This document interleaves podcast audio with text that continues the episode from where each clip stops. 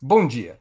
Hoje é 1 de março de 2023. Estamos dando início a mais uma edição do programa 20 Minutos. Nosso entrevistado será Roberto Requião, advogado, jornalista e urbanista, ex-governador e ex-senador do Paraná, dispensa maiores apresentações. Tem sido há várias décadas uma das principais referências da esquerda brasileira, notadamente intervindo em temas como a soberania e o desenvolvimento.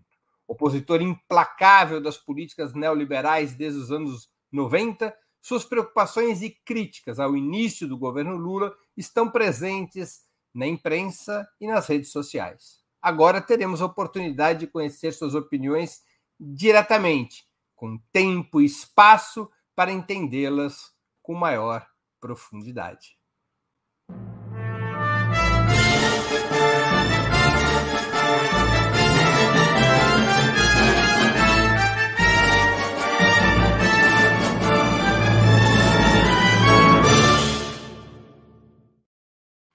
Bom dia, Requião. Muito obrigado por aceitar nosso convite. Uma honra ter novamente sua presença no 20 Minutos. Bom dia, O prazer é meu eu estou meio sem janelas para expressão. Então, a oportunidade que você me dá nesse belíssimo programa é extraordinariamente bem-vinda. Temos que, com franqueza, estabelecer a crítica no sentido de tentar melhorar o nosso governo, que é o governo federal com Lula hoje. Requião, eu vou começar por uma questão pontual e atual. O governo Lula decidiu, nessa terça, dia 28 de fevereiro, retomar a cobrança de tributos sobre a gasolina e o etanol, que havia sido suspensa pelo governo Bolsonaro, provocando a queda no preço dos combustíveis. Qual a sua avaliação sobre essa decisão e sobre o modelo adotado com o objetivo de minimizar os riscos inflacionários e privilegiar combustíveis não fósseis? É uma gambiarra. Uma gambiarra uma jogada para contentar todo mundo. E, de certa forma, esse tipo de política pereniza o liberalismo econômico da época do Guedes e do Bolsonaro. Tenta, numa verdadeira tapiação, na minha maneira de ver, iludir a população. O problema do custo brutal do combustível é o domínio dos sócios privados dentro da Petrobras, é a imposição do CAD, forçando a Petrobras a vender usinas e proibindo de baixar o preço para viabilizar a livre concorrência com os importadores, que são 480 que surgiram aí, não sei da onde. Então, é um erro. Agora, algumas medidas não deixam de ser interessantes. Por exemplo, a taxação da exportação do petróleo, embora ela não assegure a estatização e o domínio absoluto da Petrobras sobre os combustíveis, ela estimula o refino dentro do Brasil. É bacana. Mas ele fez isso por uma medida provisória. No entanto, o Breno, o Paulão, o Paulo César, você conhece o Paulão, né? O Paulão me mandou aqui um, um WhatsApp. Requião, o decreto-lei número 1578 de 97 institui o imposto sobre exportação e está em pleno vigor. O artigo 3 desta lei estabelece uma alíquota de 30% para o imposto de exportação facultado ao Poder Executivo, aumentá-la ou reduzi-la. Nós não usamos mais. Então, a tal medida provisória para aumentar 9,6% por quatro meses é uma jogada publicitária. Isso me leva a crer que a condução da Petrobras é para manutenção da sua privatização. O Brasil tem três vezes mais reservas de petróleo que os Estados Unidos. E nós sabemos que a Dilma foi empichada, o Lula foi preso, porque eles queriam a Petrobras, o Banco Central, a Eletrobras e acabar com o direito dos trabalhadores. É aquela reação do capital financeiro depois da queda do comunismo na União Soviética. Nada mais, nada menos do que isso. Então eu vejo tudo isso no caminho da consolidação do liberalismo com a correção de pequenas excrescências no processo. Isso me deixa triste e desgostoso, sem nenhuma dúvida. Se você estivesse no lugar do ministro Fernando Haddad, o que faria diferente nesse tema dos combustíveis? A suspensão dos tributos ou os subsídios são caminhos razoáveis para impedir pressão inflacionária? Não, não são. Não são. Porque, veja, eu fui governador três vezes do Paraná. Ah, o combustível aqui custava 1,80 e os impostos eram os mesmos. O maior, a maior arrecadação do Paraná era o imposto sobre combustíveis, né? Depois, por incrível que pareça, a Tetra Pak, a indústria de embalagem.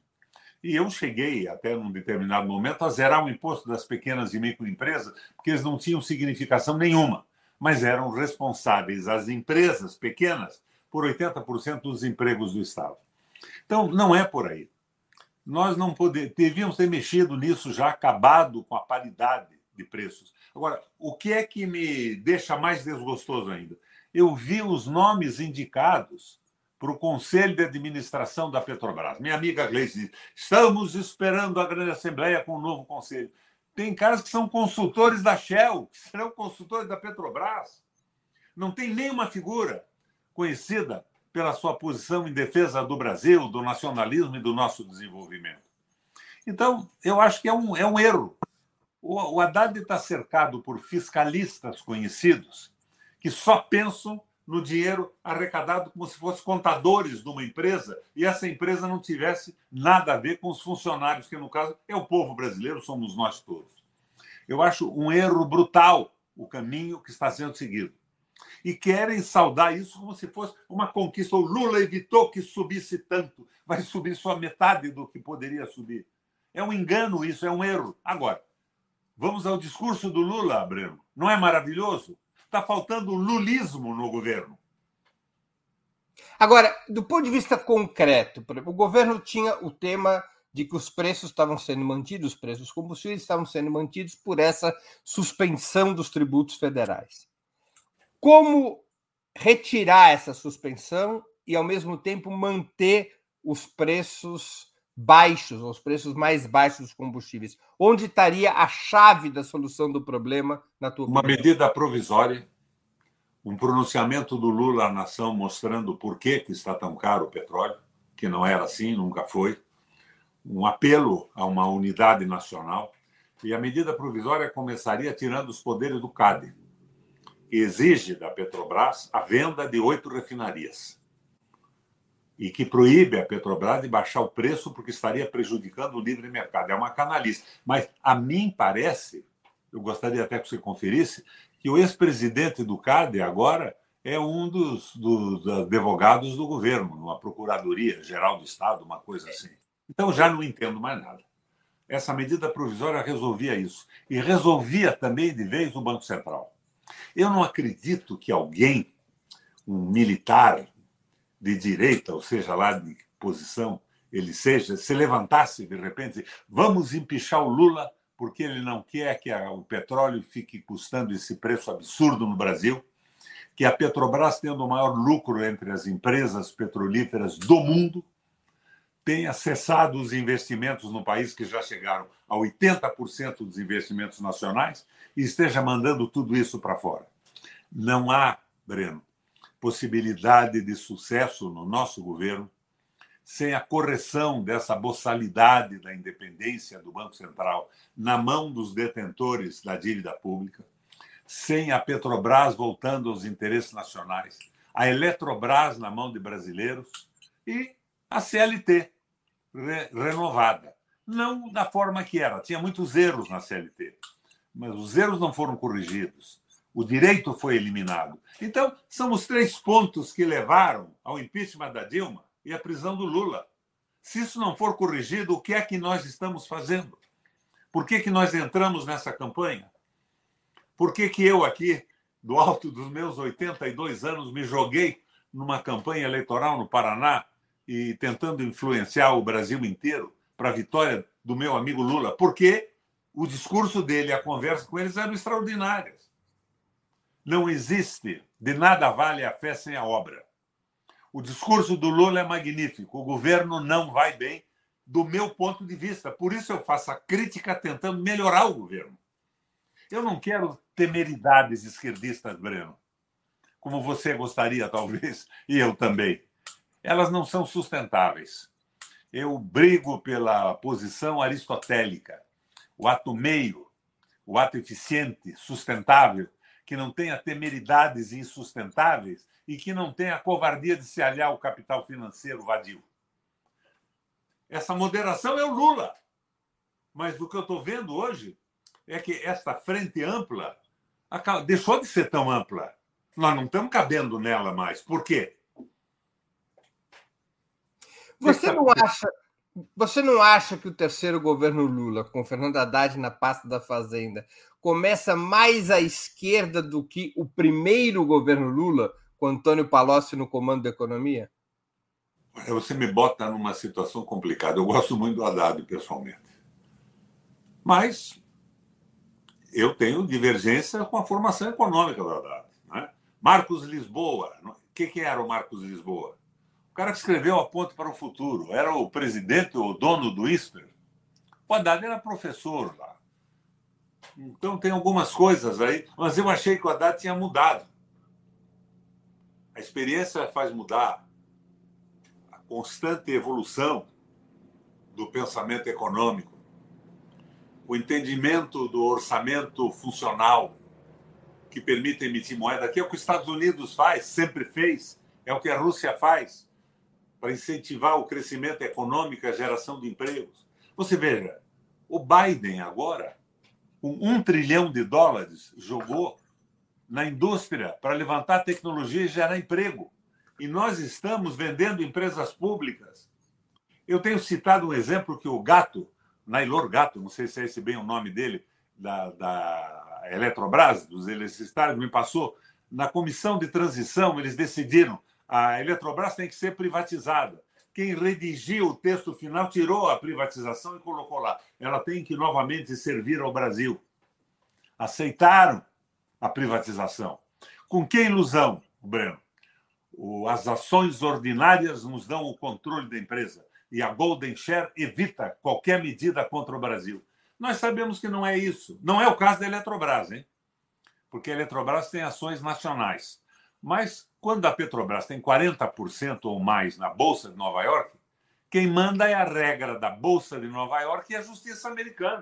Mas o presidente Lula tem falado em contestar judicialmente as regras da privatização, não? Pois é, contestar as regras da privatização é jogar para depois do governo dele.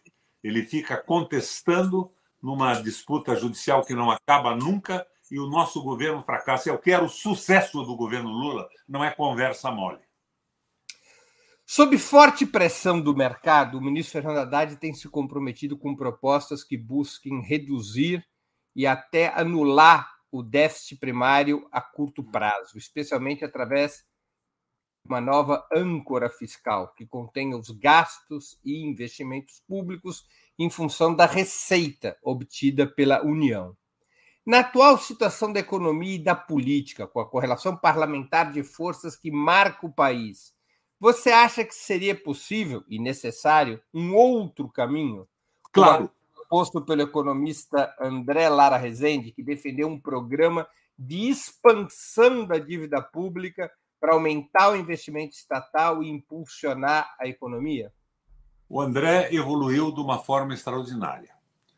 Naquela visão do, da mudança aristotélica, do ato meio, do ato eficiente e sustentável, eu poria o André Lara Rezende no Banco Central. Mas acontece que o que o André está dizendo agora acontece no mundo há muito tempo. Agora no mundo há muito tempo. Como é que funciona a economia americana? Como é que o, o, o Biden lançou esse trilhão de dólares no desenvolvimento? O governo está imprimindo dinheiro, do ponto de vista do orçamento funcional, para estimular a geração de empregos e o progresso tecnológico. Como é que nós podemos enfrentar essa recessão que está chegando? Será que não perceberam ainda que nós estamos entrando em recessão? Eu moro aqui num bairro de Curitiba, Bigorrilho. Bigorrilho era um mosquitinho que devia ter muito aqui no passado. Era uma região de chácaras, hoje está urbanizada. Aqui na minha rua, e nas ruas laterais existiam dezenas de lojas. Fecharam quase que todas, mais da metade, 60%, 70% fechadas. Nós estamos em recessão. Por que, que a Ford saiu do Brasil? Porque ela acredita na política da restrição de investimentos. Ela saiu porque não tem dinheiro para comprar o seu produto. por falta de mercado. Nós temos que retomar isso aí. Saída tem? Claro que tem, Breno. Qual é a principal saída? Petrobras na mão. Primeiro, o Estado com um programa de governo, né? Não podemos ficar com essa conversa mole de que vamos dar comida três vezes por dia, que é absolutamente necessário porque o povo está passando fome. Mas um projeto de desenvolvimento, de retomada do desenvolvimento, de geração de emprego e de soberania do país. Um projeto que não seja um projeto de ódio aos Estados Unidos, nem de subserviência ao BRICS, um projeto nacional. Daí retomamos a Petrobras. É a única empresa que tem lucro suficiente, porque já chegou a investir 80% dos investimentos feitos no Brasil para alavancar a retomada do desenvolvimento. A volta do Banco Central vinculado a um projeto razoável e sustentável de desenvolvimento. A volta do direito dos, dos trabalhadores. E a impressão de moeda, sim. Não é para jogar fora, mas é para estimular o desenvolvimento, como faz a China, como faz os Estados Unidos, como fazem países que estão crescendo no mundo inteiro. Breno, você lembra de 1980 dos dados? Nós produzimos industrialmente mais do que os tigres asiáticos. Malásia, Tailândia, Coreia do Sul e China. Hoje nós produzimos 9% do que eles produzem industrialmente. O Brasil tinha 30% da produção industrial no seu produto bruto, hoje não tem mais nada. Nós podemos sair sim. Ah, é impossível. Como é que a China saiu disso? se ela com a Malásia, a Coreia do Sul e a Tailândia perdiam para o Brasil juntas, como é que ela se transforma hoje numa potência que desafia os Estados Unidos no comércio mundial? Claro que podemos, mas tem que ter um projeto. Tem que ter um projeto.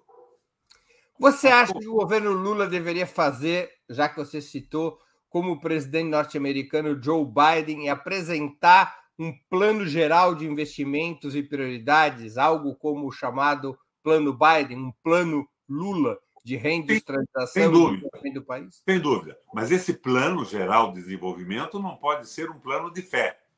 Tem que ser um plano de obra. Porque se nós não tivermos de volta a Petrobras, alavancando, porque é o único grande capital que pode impulsionar o Brasil à retomada do desenvolvimento. Se nós não tivermos o Banco Central na mão e vinculado a um plano de desenvolvimento, sem essa brincadeira de Banco Central autônomo independente, jogando contra o Brasil com o juro mais alto do mundo, que é 8% líquido e 13,75%. Aliás, eu acho que já é mais de 13,75%, né? O último dado que eu vi era 13,82%. E a CLT e a Eletrobras na mão do Estado novamente. Daí nós retomamos o desenvolvimento. Mas não, nós estamos na mão dessa loucura, o, o agronegócio. O agronegócio é responsável por 7% do PIB. Mas está enriquecendo essa gente. Que é outra medida importante? Acabar com as isenções fiscais. Quem quer ser universal, canta a sua aldeia. Aqui no Paraná, Breno, o ano passado eles deram 17 bilhões de isenções fiscais. Então, não pagam imposto de exportação, o pessoal do agronegócio. Recebem dinheiro altamente subsidiado, abaixo do juro que o comum dos mortais donos de empresas conseguem no Brasil. E tiveram isenção de 17 bilhões de reais. É o dinheiro que o Paraná deixou de investir. Isenção fiscal tem que acabar, tem que haver investimento. Outra ideia é você transformar a dívida pública em investimento. A moda de quem? Lembra do Yarmar Schacht? Horace Greeley e Yarmar Schacht, que fez isso na Alemanha? Ele, da noite para o dia, acabou com a inflação e transformou todos os créditos contra o Estado na possibilidade dos caras investirem num setor produtivo. O exemplo do Schacht é monumental. Então, nós temos que ir por aí. Eu vi aí agora no pé da, da página o Requião quer aliança com a burguesia nacional. Ora, deixa de bobagem, eu quero é desenvolvimento brasileiro. E daí alguém diz, o Requião é comunista, é marxista. Me perdoem, eu sou marxólogo. Eu estudei Marx e economia, assim como estudei todos os processos de desenvolvimento do mundo.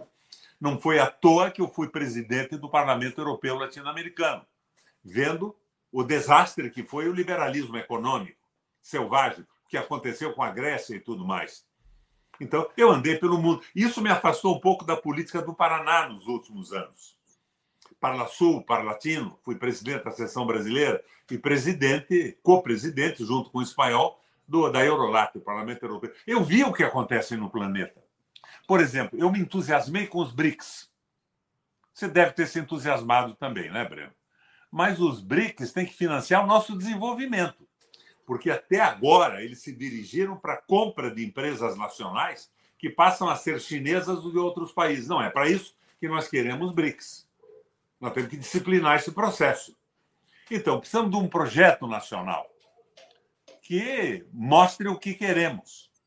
E vamos respeitar os projetos dos outros países. A China tem projeto. Além de projeto, ela tem 1 bilhão e 600 milhões de habitantes hoje. Ela precisa resolver o seu problema de alimentação e tudo isso. Então, a nossa parceria tem que ser a partir de uma visão nacional e de um projeto de desenvolvimento econômico. Senão, nós vamos ser submetidos à pedagogia do fracasso. E com toda a força pelo fracasso do nosso governo, volta a extrema-direita a comandar o Brasil, daí definitivamente. Por que, que você acha que a esquerda brasileira tem tanta dificuldade em debater e delinear isso que você chama de um projeto nacional de desenvolvimento. Porque eu ouço essa conversa de projeto nacional de desenvolvimento há um bocado de tempo. Esse apelo para que se tenha um projeto nacional de desenvolvimento. Qual é a dificuldade, qual é o obstáculo em formular isso? O obstáculo é o domínio da mídia, e eu vi uma pesquisa ontem que um irmão me mandou, que é o declínio da, do, do QI do Brasil e da humanidade. As é. pessoas estão deixando de pensar e de raciocinar. Agora, me perdoa, eu estava no PMDB desde a fundação. Aqui no Paraná eu era o filiado número um do PMDB. Do MDB e do PMDB. Eu organizei o partido com alguns companheiros e eu era o filiado número um. Mas lá atrás, na companhia de alguns amigos, como Carlos Lessa, que era um nacionalista de peso, nós redigimos aquele documento Esperança e Mudança. É claro que, com a devida redução sociológica, as mudanças ocorridas no mundo, aquilo precisava de algumas modificações profundas. Mas nós tínhamos um projeto de desenvolvimento. Agora não temos projeto nenhum. O nosso projeto é aparar arestas violentas demais do liberalismo econômico para perpetuá-lo definitivamente. Vamos aumentar o imposto? Não, o Lula aumentou pouco quando poderia ter aumentado mais. Eu lembro da campanha no Palanque: nós vamos abrasileirar o preço da, dos combustíveis no Brasil, acabar com essa paridade de importação, de preço de importação. Meu Deus, o que é isso? Por que esse recuo? É desnecessário. Por que uma medida provisória quando o governo podia fazer por decreto, como eu demonstrei com a informação do Paulo César?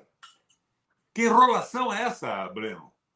Vamos fazer a crítica para ajudar o governo a se posicionar, porque o fracasso do governo é o fracasso do nosso projeto. E no meu caso, ao alto dos meus jovens 82 anos, é o fracasso do projeto de minha vida.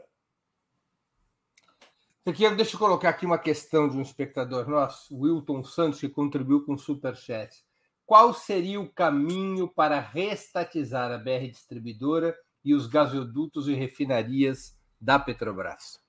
medida provisória e nós tínhamos que anular isso tudo. A medida provisória fazia a Petrobras. Se veja, uma medida provisória. Vamos ver com simplicidade isso. Tá? Uma medida provisória acaba com a paridade internacional de importação. Isso derruba o preço das ações da Petrobras. Só um esclarecimento, Raquel. A mudança do PPI é, poderia ser feita por medida provisória ou ela depende de uma decisão do Conselho da Petrobras? Não, ela pode ser feita por medida provisória porque ela é uma imposição do CAD. A medida provisória tiraria os poderes do CAD.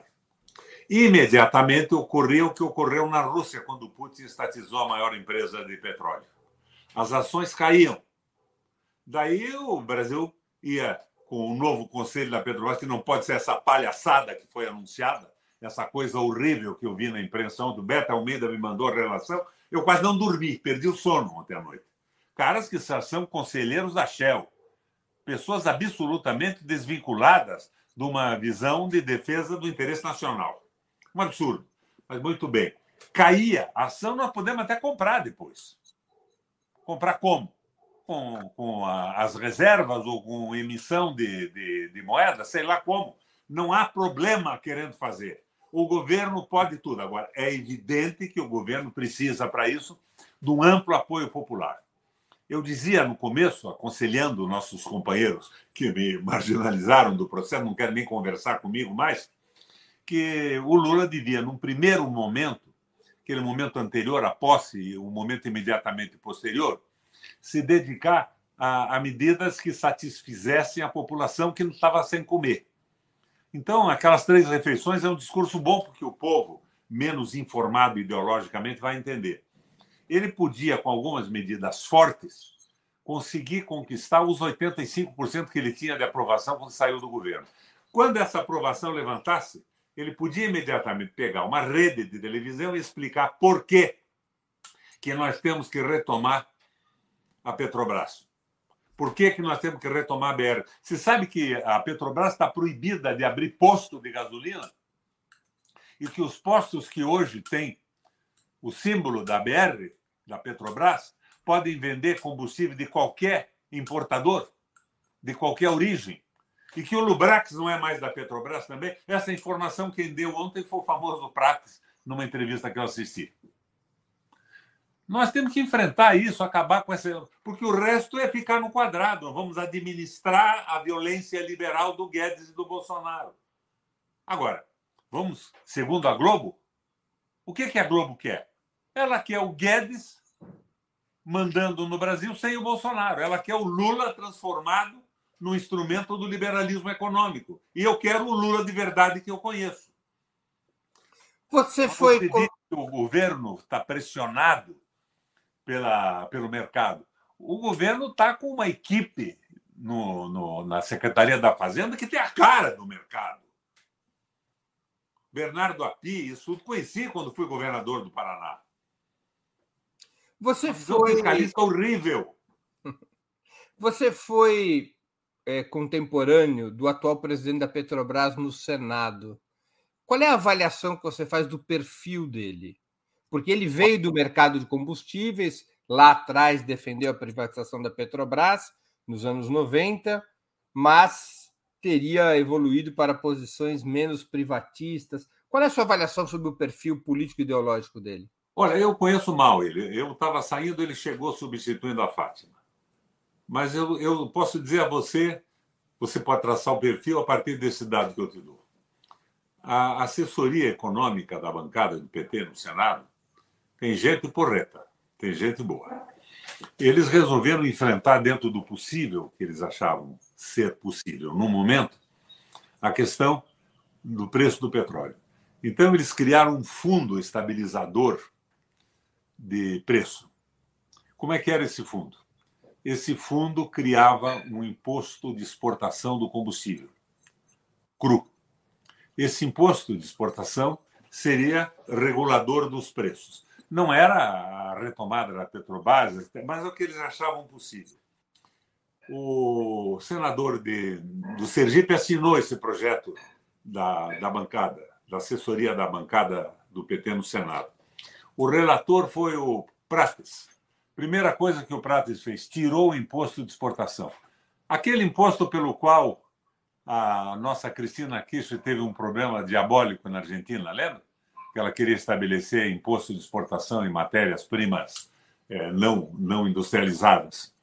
Pois muito bem, ele criou, ao invés do imposto de exportação, o Prates, uma, um fundo que seria alimentado com dinheiro do Tesouro, não era diminuir o lucro dos acionistas, que era fantástico, alimentado com dinheiro do Tesouro e o dinheiro de concessões de algumas de alguns alguns, de alguns áreas de, de, de, de postos petrolíferos.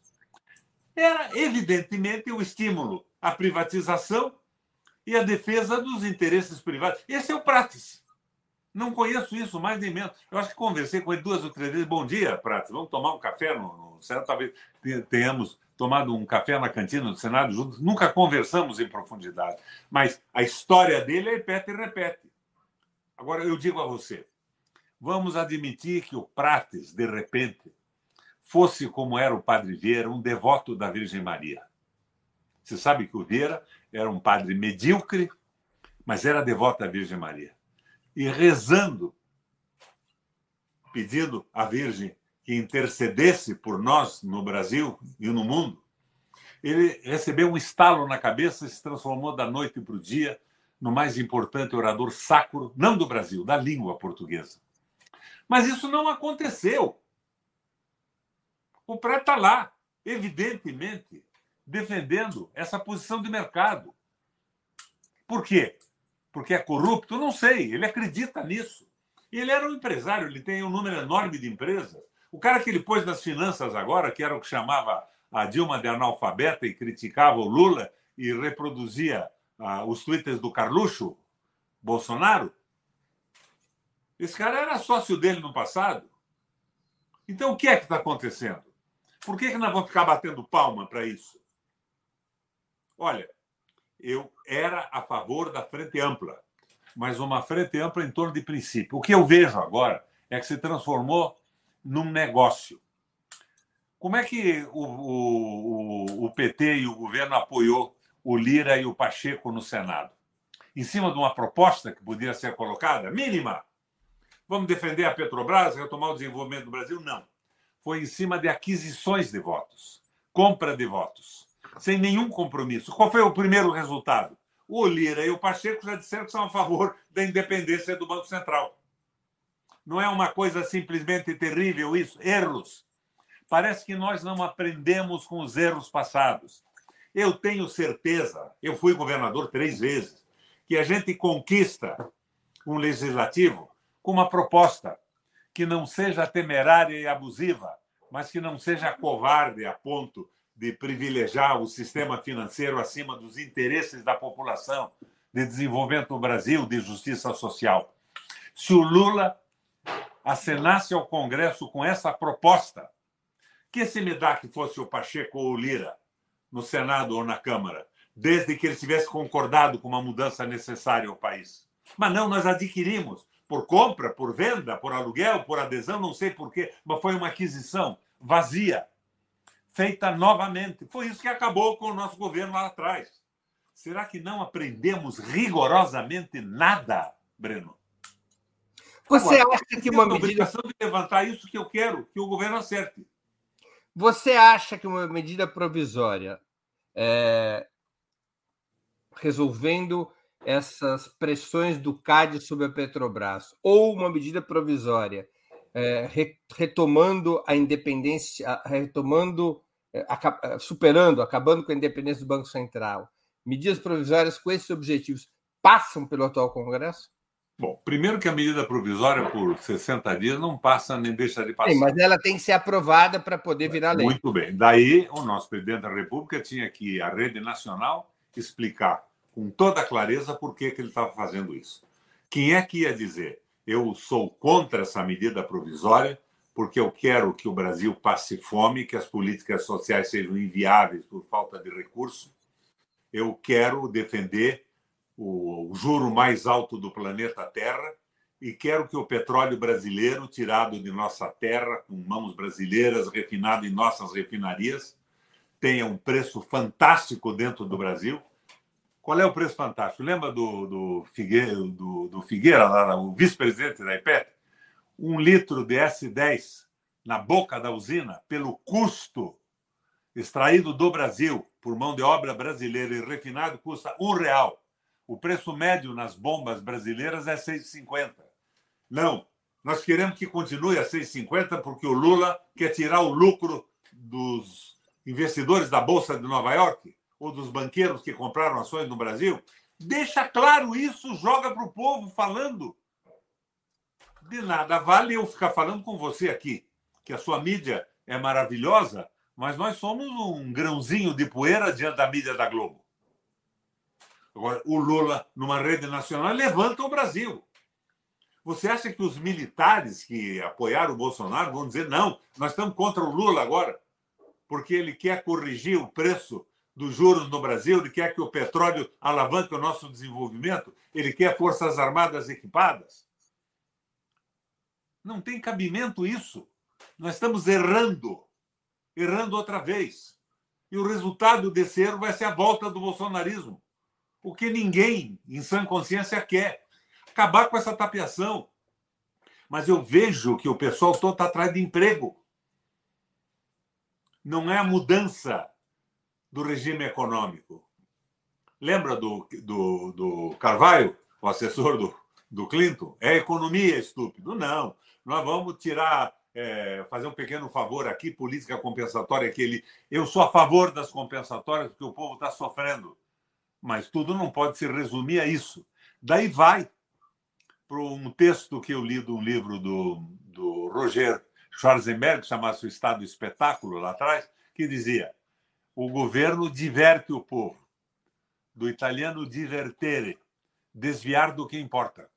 Mas não vai conseguir por muito tempo porque não vai haver recurso com a recessão para manter, inclusive, as políticas sociais pacificadoras da revolta popular.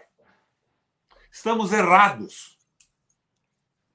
Requião, tem mais uma pergunta de um espectador nosso, o Thiago Bruno, que é membro do canal e também contribuiu com o Superchat. Bom dia, Requião e Breno.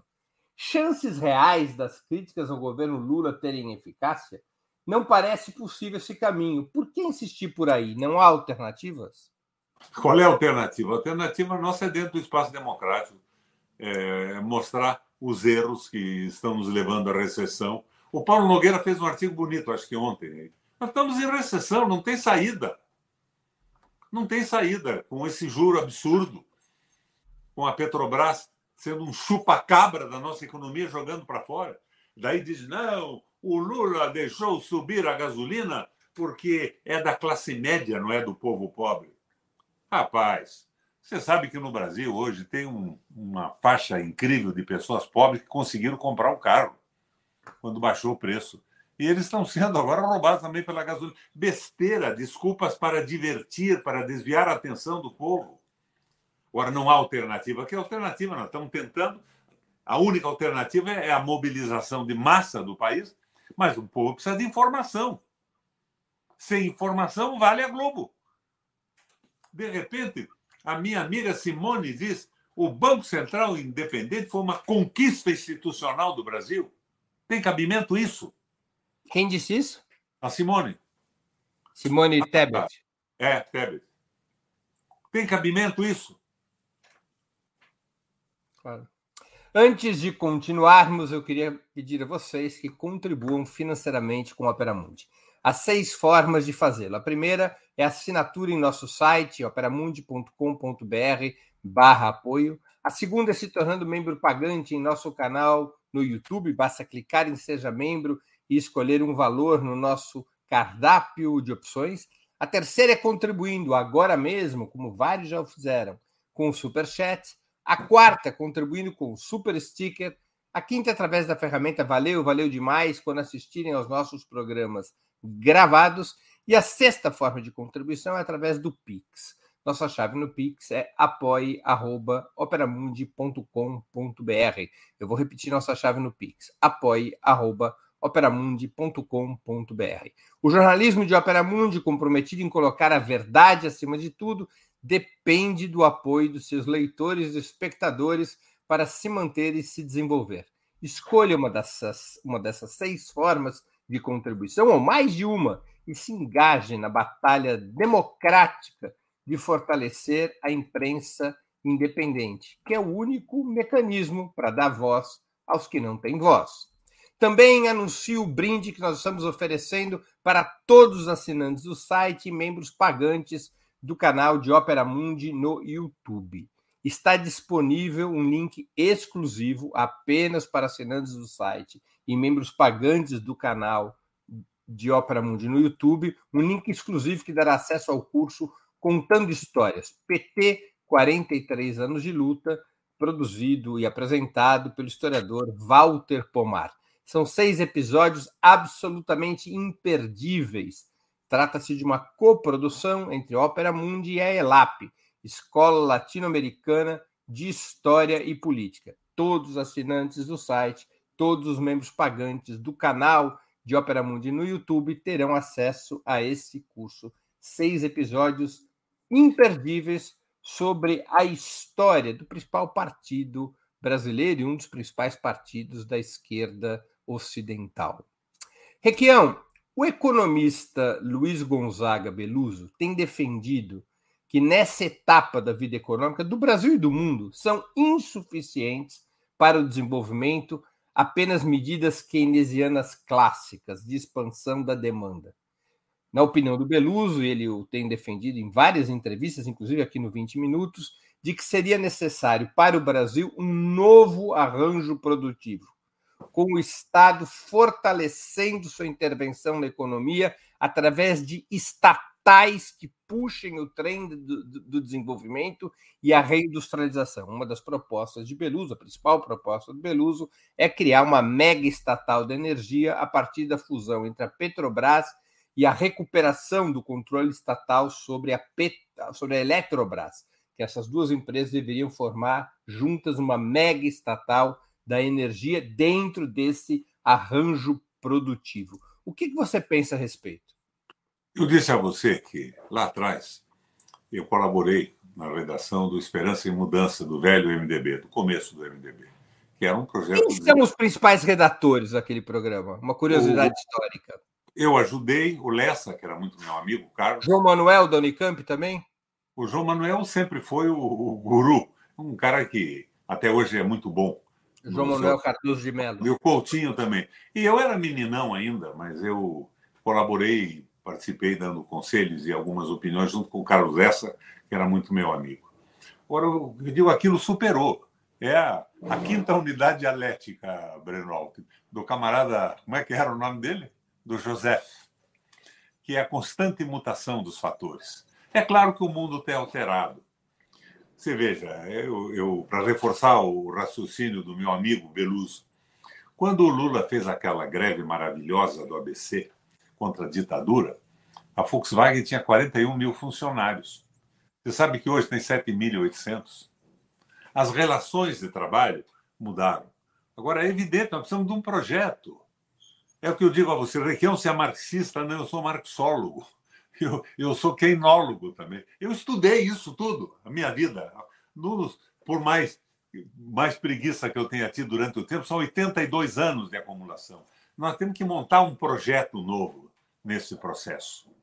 O que nós estamos vendo é o liberalismo econômico ressurgindo e querendo comandar tudo. O voto do Brasil, por exemplo, na questão da Ucrânia. Que bobagem monumental foi aquele voto. É claro, nós não podemos dizer que a guerra é boa, temos que nos opor a isso de qualquer forma, é uma estupidez absoluta. Mas se queremos, inclusive, ser mediadores, como é que nós tomamos partido ao lado do Biden? Que, ao que parece, é um dos promotores desse processo todo.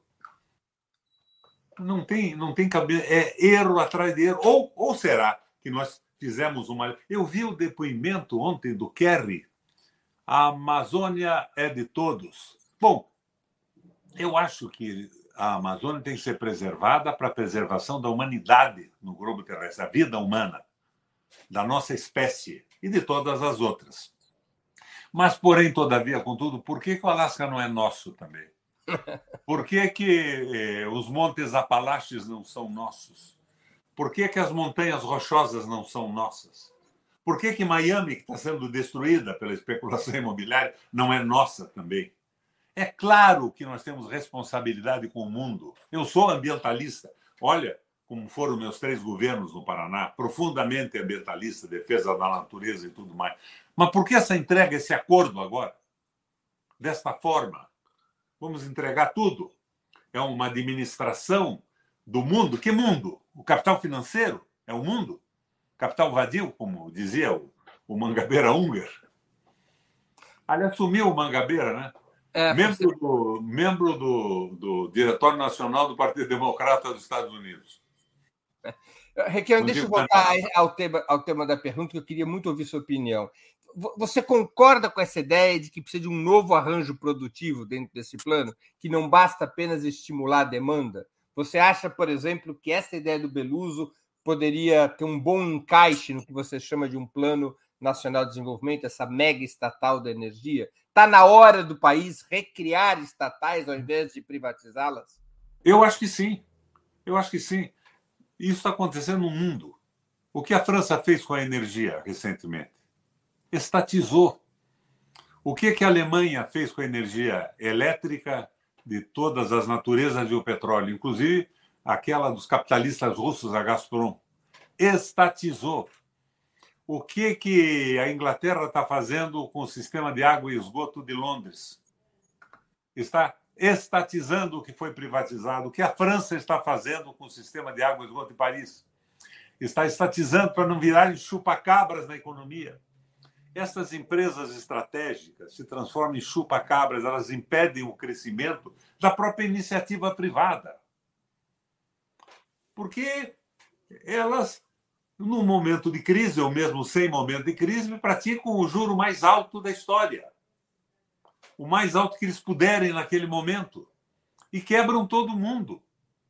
O que é que está puxando a inflação no Brasil? Um pouco da inflação internacional, não vamos fugir dessa verdade. Mas o que mais está acontecendo é o juro de 13,75%, 13,82%, 8% real, o preço do combustível, o preço da eletricidade.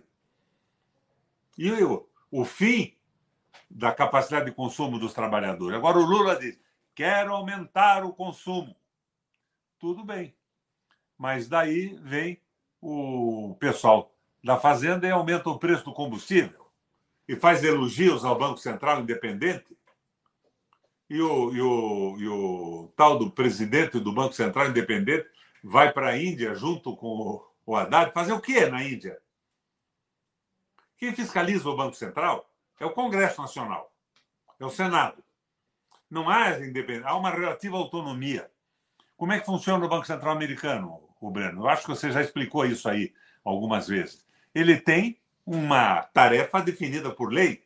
Ele tem que defender o crescimento econômico, ele tem que defender a geração de empregos, ele tem que tomar uma série de medidas. E no Brasil, ele tem que calcular o preço do juro em cima da, da, da meta de inflação estabelecida pelo Conselho Monetário Internacional.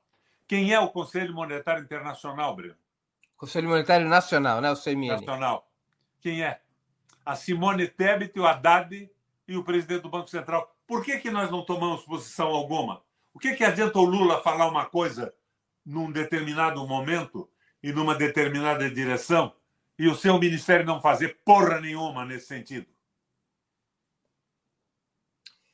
Requião, o governo Lula tem afirmado que na pauta econômica, na pauta econômica legislativa, sua batalha central será a reforma tributária.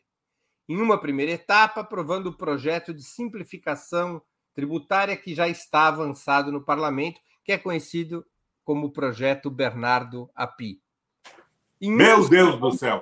Em um segundo momento, propondo uma reforma fiscal progressista sobre renda e patrimônio. Primeiro, aprovar a simplificação, depois, eh, aprovar essa reforma fiscal progressista. Qual é a tua avaliação a respeito da importância da reforma tributária e dessa estratégia de duas etapas?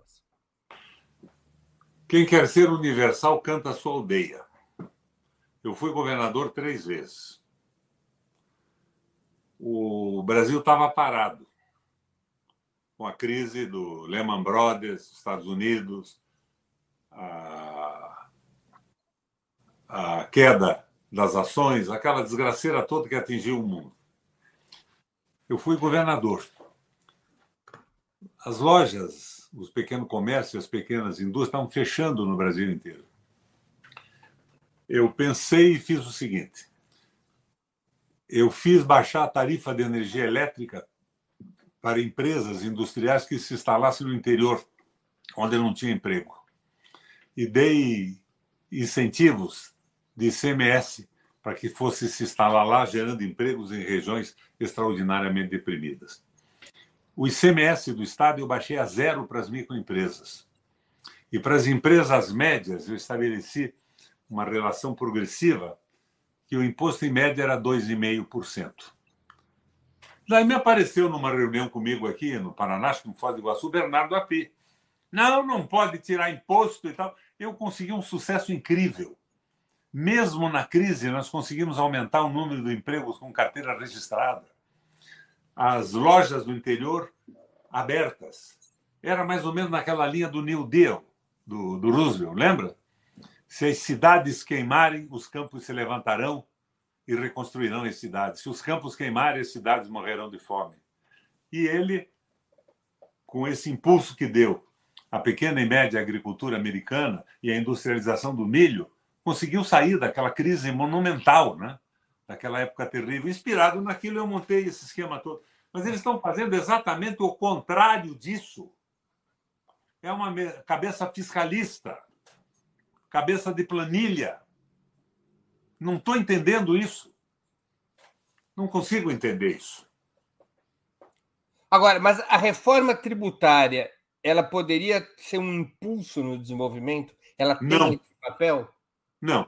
Ela vai ter o papel de, de, de racionalizar a cobrança de impostos, dar mais velocidade e tudo mais. Eles vêm aí com o IVA, com essas coisas. Não há nenhuma tributação em cima do lucro de capital. Nós tentamos no Congresso, a Gleisi fez um projeto, foi arrasado, arrasado no nosso período de Senado pela direitona. Não tem na reforma tributária é interessante, vai dar mais velocidade ao processo, mais racionalidade, mas a cabeça deles é arrecadar mais e rapidamente. Não é nada além disso. Tanto que eles consagram o Banco Central independente.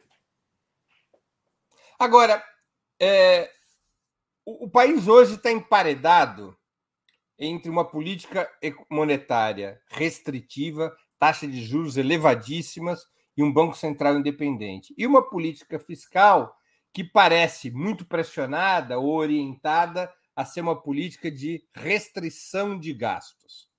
Diante dessas duas situações, a fiscal e a monetária, como romper o cerco para o governo poder impulsionar o crescimento da economia num cenário praticamente recessivo como o que você aponta? O que, tem que ser mudado em primeiro lugar? Primeiro, o Banco Central. Acabar com esse juro de 8% real. É mais importante isso do que a expansão dos gastos do governo, do que a expansão fiscal. De uma forma imediata, sem dúvida alguma, porque está nos levando à recessão. Posteriormente, a, a prática do, do orçamento do, do, orçamento funcional que pode emitir moeda, para apostar pesadamente no crescimento industrial, na geração de empregos e na elevação do nível tecnológico. Nós não produzimos mais nada. Você veja bem, vamos pensar nesse discurso do nosso amigo Lula. Vamos aumentar o poder de compra, pôr os pobres no orçamento. Ótimo, vai pôr os pobres no orçamento. E eles vão comprar o quê? Mercadoria chinesa. Nós não temos indústria. Nós vamos mandar o dinheiro para fora.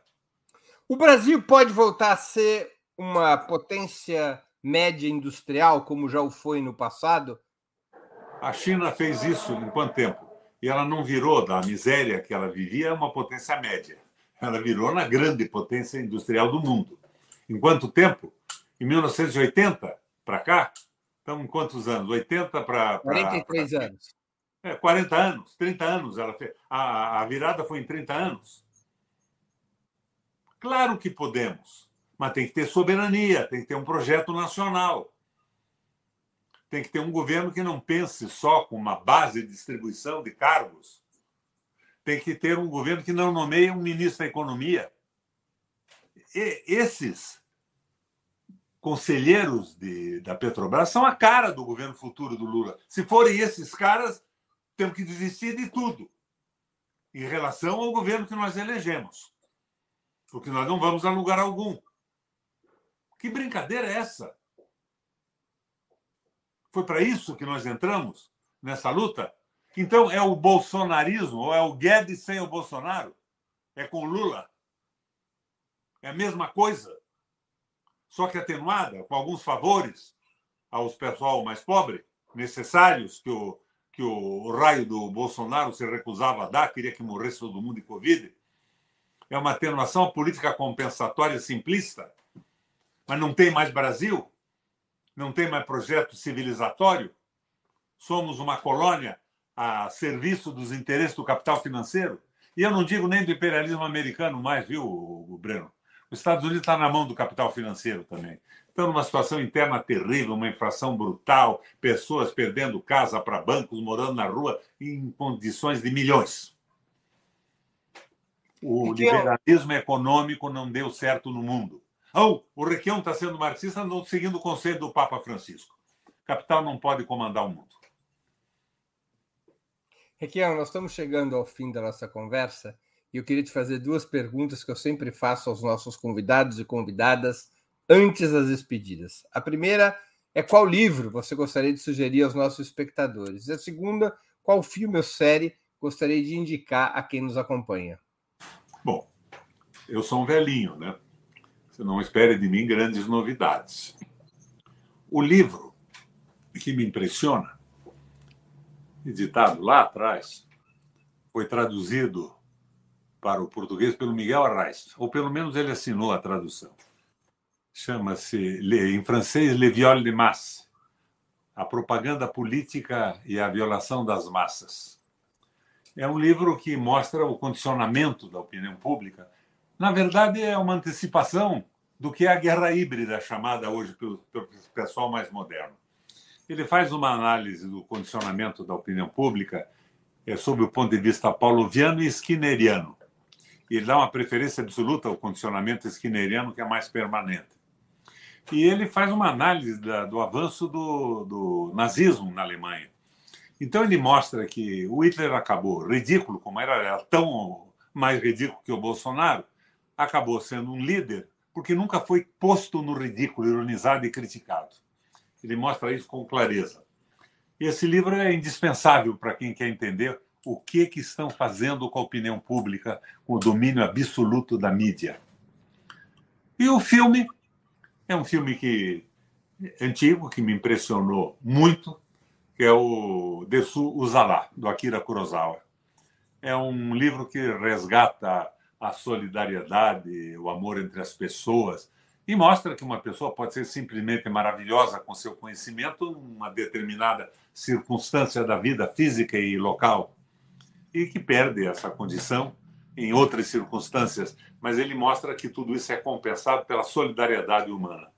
Eu acho que foi uma coisa simplesmente maravilhosa que eu assisti há muito tempo e que acho que está extremamente atualizado até agora. E é o Akira Kurosawa, que é um grande cineasta japonês. Muito bem. Alguma série? Hã? Você gostaria ah, de sugerir alguma eu, eu, eu, assisto todas que estão aí na, na, televisão, essas séries americanas. São extremamente reacionárias, mas muito bem montadas. Mas é o entretenimento. Não vejo nenhuma com uma profundidade cultural. Requião, eu queria agradecer muito pelo teu tempo, por essa conversa tão importante. É sempre um prazer e um aprendizado ouvir tuas palavras sobre a situação do país, inclusive suas críticas, para podermos compreender melhor é, o debate que está em curso nesse momento. Muito obrigado por mais uma vez ter aceito nosso convite. Um abraço, Breno. Agradeço a você a oportunidade de expressar as minhas angústias. Claro que eu posso não estar certo em tudo, né? ninguém está certo em tudo, mas é a leitura que eu faço dos 82 anos de vida política e de uma família envolvida em política há séculos. Né? Eu sou descendente de, de revolucionários. Eu já disse a você que o meu trisavô foi o lugar-tenente, o chefe militar do Frei Caneca, na Confederação do Equador. E o primeiro Partido Socialista do Brasil foi fundado pelo meu bisavô. E meu pai era um militante, era um médico, e segunda, terça e quarta-feira trabalhava de graça para a periferia de Curitiba. Na quinta e na sexta ele tinha um consultório remunerado. Então eu fui criado nessa visão. E acho que a vida é uma coisa muito rápida. Ou você se dedica a transformar o mundo de uma forma positiva, ou você vai conseguir conquistar, como provavelmente o Bernardo aqui vai fazer, Bernardo aqui, ser enterrado na avenida principal do cemitério não terá deixado nada de positivo, porque é uma visão equivocada. Eu não estou chamando ninguém de corruptos, percebeu isso? Mas é uma visão absolutamente equivocada do mundo e da economia. O Beluso é o assessor do, do Lula. Ele tem uma visão muito interessante das coisas. Agora, nós temos que avançar com tecnologia. O domínio da tecnologia é o futuro da humanidade. Nós não temos mais nada. Nós não produzimos nada. Nós não produzimos um telefone celular. Mas nós chegamos a construir aviões. Daí tentaram vender a Embraer. E tinha a tal Golden Share, né? A ação que o governo, embora privatizada, poderia evitar todo mundo. E o governo que era? Era o Guedes. Autorizou a venda, que só não aconteceu porque a Boeing faliu. Então, nós estamos numa encruzilhada. Agora, eu acho que nessa encruzilhada, embora nós sejamos lulistas, eu tenho consciência de que o PT é o único partido no Brasil, uma base extraordinária, nós não podemos calar a boca e deixar de fazer a crítica para tentar consertar rumos que nós vemos como equivocados. Não tenho certeza absoluta de nada, mas eu tenho as certezas que os 82 anos de militância política me deram. Eu acho que nós temos um outro caminho. E esse caminho está delineado com clareza com a falência absoluta do liberalismo selvagem e do domínio do capital financeiro sobre países e tudo mais. E é o que eu queria quando entrei na campanha política de cabeça, mesmo antes, quando eu joguei a minha possibilidade eleitoral no Paraná ao lixo, aderindo à defesa da Dilma, do Lula e de tudo mais, porque achava que eram os instrumentos que nós tínhamos naquele momento. Mas estou vendo que, de repente, isso se encaminha para um momento de pequenas medidas de consolidação do maldito liberalismo econômico no Brasil e submissão absoluta ao capital financeiro? Não é por aí. Um abração a você, Breno. Grande abraço, muito obrigado. E eu também agradeço a todos e todas que assistiram a esse programa, em especial aqueles e aquelas que puderam fazer contribuições financeiras ao nosso site e ao canal de Ópera Mundi no YouTube. Sem vocês, nosso trabalho não seria possível e não faria sentido. Um grande abraço a todos e a todas.